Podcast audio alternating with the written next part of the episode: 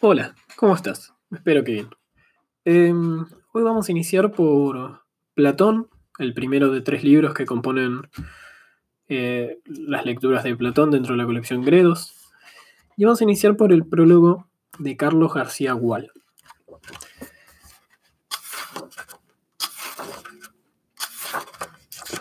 Prólogo. El diálogo como instrumento del filosofar. Una herencia socrática. La obra escrita de Platón no solo nos impresiona por su densidad y amenidad filosófica, y su claro y vivaz estilo, sino que, ya al primer vistazo, se singulariza por su extraordinaria extensión y riqueza temática.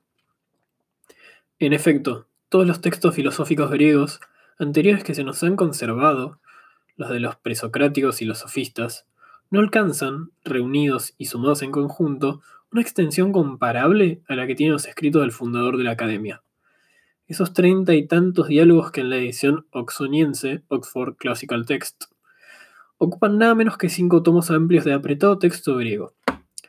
Debemos desde luego tener en cuenta que, de modo excepcional, de Platón hemos conservado todo cuanto escribió, o al menos todos los escritos que dejó para ser leídos por sus discípulos y admiradores, mientras que de los filósofos anteriores y contemporáneos solo nos quedan algunos fragmentos sueltos, más o menos extensos, pero generalmente breves. En cambio de Platón, tenemos incluso algunos textos añadidos, de dudosa atribución, como algunas cartas y unos pocos diálogos breves llamados apócrifos. Por otra parte, Platón escribió no solo textos breves o de mediana extensión, sino también dos obras de una longitud muy extraordinaria, República y Leyes, en 10 y 12 libros respectivamente, que debieron de ocupar en su presentación original varios rollos de papiro y plantear, por su coste y amplitud, un serio reto a sus primeros lectores. Podemos pensar que, con obras tan extensas, Platón quería presentarse, con sutil audacia e ironía, como rival, rival de la gran patriarca de la poesía épica, el educador por excelencia del mundo griego, Homero. Notemos además que esos dos larguísimos diálogos de temática convergente sobre la configuración del Estado o sobre educación y política, Politeia Nomoi, tienen títulos mucho más generales que los otros, rotulados casi siempre con un nombre propio, Gorgias, Fedón, Fedro, por ejemplo, o común, banquete o simposio, sofista, político. Por su misma extensión, pues la obra escrita de Platón marca un claro y decisivo hito en la tradición filosófica griega. El discípulo del ágrafo y escéptico Sócrates se nos presenta no solo como el fundador de una escuela profesional de pensadores, la academia, sino, ante todo, como un caudaloso autor de textos dialogados, y no un prosista desmañado o seco, sino como el más versátil, eficaz y esmerado maestro de la prosa griega clásica. Hay en toda su obra redactada en ese género peculiar, que es diálogo, una evidente voluntad de estilo. Desde luego, Platón no ha inventado el diálogo filosófico, pero es el indiscutible maestro de ese género de literatura filosófica que alcanza su madurez y su máxima eficacia en esos textos. Todos los escritores posteriores de diálogos se mueven a su sombra, desde Aristóteles y Cicerón hasta Galileo y Berkeley, por citar solo algunos nombres, han aprendido esa forma de Platón, sin lograr ninguno su soltura, su vivacidad en los caracteres, su dramatismo y su humor. En Platón, el diálogo sirve para evocar figuras diversas y un ágil contraste de ideas de modo ingenioso. La voluntad de la verdad se logra a través de una ágil discusión y un examen crítico entre interlocutores con voz y perfil propio. Apasionados en el vivaz coloquio, dirigido con amable astucia por el inquietante Sócrates. Antes y después de Platón, el filosofar ha sido fundamental y resignadamente soliloquio. Lección académica o meditación austera, un prosaica exposición en forma de tratado escolar. En la larga tradición de la literatura filosófica, más que de presocráticos, debemos desde luego hablar de filósofos preplatónicos y posplatónicos. Platón con sus diálogos quiere conservar algo del tono de la enseñanza oral abierta, a la curiosidad callejera y a la improvisación amistosa que practicara el agrafo e ingenioso Sócrates. Debemos lamentar la pérdida de los diálogos escritos por Aristóteles, y los numerosos escritos de Antístenes y los primeros cínicos que tal vez nos podrían haber ilustrado algo más sobre esa forma literaria de la filosofía. Platón muere octogenario, según se cuenta, enfrascado en hacer la última revisión de los libros de las leyes, tardía y voluminosa, panorámica reflexión política de sus últimos años. Evidentemente, había pasado muchos de esos años tras la muerte de su maestro en 399 a.C., gran parte de los 50 últimos dedicado fundamentalmente a escribir, a plasmar sus ideas y a recrear en esos escritos tan empapados de frescura e ironía el mundo de su juventud. El brillante e ilustrado ambiente de aquellas Atenas de antaño, ciudad democrática donde Sócrates ejercía de copiscuo, agitador e intelectual, y donde los, los sofistas, maestros de la retórica y educadores de alta cultura, gozaban de un singular y discutido prestigio. Platón, testigo de los desmanes y destinos de la torpe democracia ateniense, renunció, como nos refiere con voz doliente en su carta 7, a una actuación personal de la política. Una tarea a la que le invitaba su noble origen. Y se retiró a escribir y enseñar su filosofía en el ámbito de la academia, al margen de la agora y sus rumores, bajo el signo de la añoranza de las conversaciones protagonizadas sagazmente por Sócrates. Con la excepción de la temprana apología de Sócrates, que tiene notas de un diálogo sereno y no exento de ironía con lo que lo juzgaron y lo condenaron, todos los textos filosóficos de Platón tienen la forma de diálogo. Y esa elección formal supone un estilo de enseñar filosofía, o más bien de enseñar a filosofar en compañía de un sutil y ágil guía. De un lado, es un perenne homenaje al impenitente, inquietante Sócrates, y al tiempo, una tenaz venganza contra quienes quisieron silenciarlo al condenarlo a muerte. En ese homenaje a Sócrates, Platón recrea personajes e ideas de una época gloriosa para Atenas, la de los sofistas. Y también ellos están ahí, retratados con humor y una ácida perspectiva cítrica, crítica, perdón. la discusión avanza como dialéctica y es una forma de pedagogía. El someter a un examen lógico riguroso las ideas y creencia de los interlocutores en pertinaz helenchos caracteriza la actuación socrática frente a la retórica falsa de los sofistas. Puede ser discutible el talante democrático de Sócrates, pero está claro que, ante todo, no es un dogmático, sino un apóstol de la libertad crítica racional a fondo. Y eso, su papel de tábano agitador, como dirá él mismo en la Apología, es lo que irritaba a muchos de sus contemporáneos. Los diálogos se van haciendo más extensos y más técnicos según progresa en el tiempo la doctrina de Platón. La secuencia de los diálogos, que en líneas básicas es fácil establecer y en la que hay un consenso notable en los estudiosos, se va perfilando la evolución del pensamiento platónico. Su Sócrates se hace menos escéptico y más dueño de teorías elevadas, es decir, portavoz de las ideas del propio Platón desde los primeros diálogos justamente llamados socráticos del primer periodo, irónicos, breves, de tema ético y final aporético, se pasa a otras mayores, espléndidos por su forma y por su contenido, como Fedón, Fedro, Simposio, República.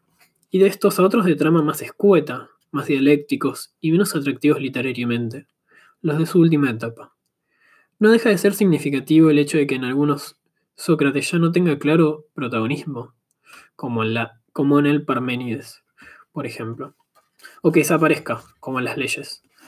Sin duda, esos últimos diálogos están destinados a un público especializado, como el que se reunió en la academia. En todo caso, importa destacar qué diferencia hay entre esos textos platónicos y los de Aristóteles, que tienen ya forma de tratados y están compuestos con finalidad escolar como productos sacados de un saber teórico y no como encuentros más o menos casuales de amigos invitados por Sócrates a aclarar sus propias ideas mediante un diálogo personal en una charla que a veces concluye en dejar en el aire una pregunta y una inquietud, que invita a proseguir la investigación. Los mitos platónicos. El Sócrates de Platón es un estupendo narrador de mitos, como sabe cualquier lector de sus diálogos largos. Los mitos no solo resultan en ellos numerosos y variados, sino que destacan en la obra platónica por su fuerza poética y plástica, y su poderosa seducción. Cualquier lector del Fedón, el Banquete, el Fedro, la República y el Timeo, y otros diálogos, recuerda siempre esos mitos que Sócrates introduce con hábil manejo en las conversaciones, y que parecen abrir una ventana fantástica hacia un horizonte que el razonamiento no llega a afirmar. Y ese es un rasgo peculiar y no poco sorprendente en, filósofo, en un filósofo que tiene por método el análisis crítico de cualquier creencia u opinión. Ahora bien, ¿cómo Platón, un filósofo que conoce bien el racionalismo de la ilustración sofística, es discípulo del escéptico Sócrates, recurre a los relatos místicos, míticos para apoyar su teoría filosófica, siendo así que el razonamiento filosófico parece desdeñar el mito y rechazar por su propia esencia y desde sus orígenes presocráticos el modo de explicación de los mitos. Porque Platón pone en boca de Sócrates, en determinados momentos, esos relatos y así convoca aquí y allá el encanto misterioso y arcaico de los mitos. Lo hace a menudo con cierta cautela, advirtiendo que el mito le ha llegado de otra persona, a veces un tanto misteriosa, como la sacerdotisa Diotima, en el discurso sobre el amor del banquete, o el ingenioso Aristófanes, en el mismo diálogo. O bien como una creencia popular, como un cuento de viejas, como lo presenta Sócrates a Casicles en el Gorgias.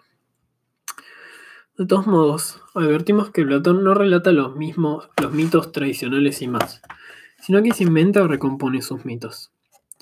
A veces sobre un esquema antiguo, pero con retoques oportunos.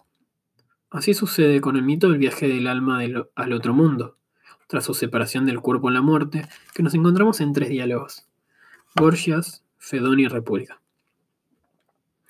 La narración mítica del destino del alma en el Hades tiene un fondo arcaico, pero, Platón le da un nuevo acento al insistir en el premio o castigo que le aguarda en el más allá.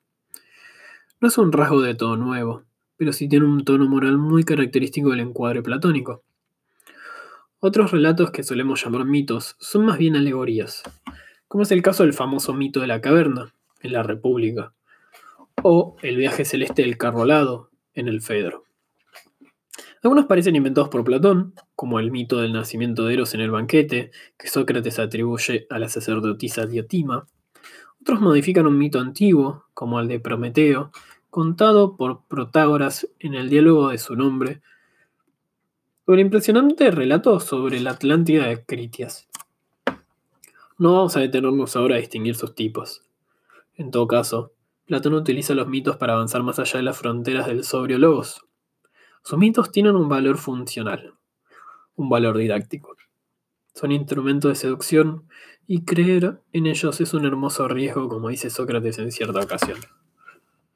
El mito no es por sí mismo un discurso verificable, sino un relato del que no se puede dar cuenta y razón en el sentido de la frase griega logondi donai. Se enfrenta al logos y en el tribunal de la verdad empírica queda desahuciada. La filosofía como la historia aparece en Grecia como un saber acreditado por la experiencia y la argumentación racional, prescindiendo del repertorio mítico, arcaico y fabuloso. Platón recupera pues de un modo original mitos desdeñados por la tradición filosófica y lo manipula al servicio de sus propias ideas. Es un, es un instrumento didáctico y un atractivo medio de persuasión, que apela a la imaginación y a imágenes simbólicas del poderoso encanto. El mismo filósofo que en la República condena a los poetas épicos y trágicos, los tradicionales educadores del pueblo heleno, por razones morales, y los destierra de su ciudad ideal por rememorar los mitos sobre los dioses griegos, engañadores y escandalosos, resulta ser a su vez un fascinante inventor de mitos, un auténtico mitopios, mitopoios, que recoge retales y figuras del acervo tradicional para luego incorporarlos audazmente hábilmente recompuestos a su doctrina política y ética. La construcción de un sistema filosófico.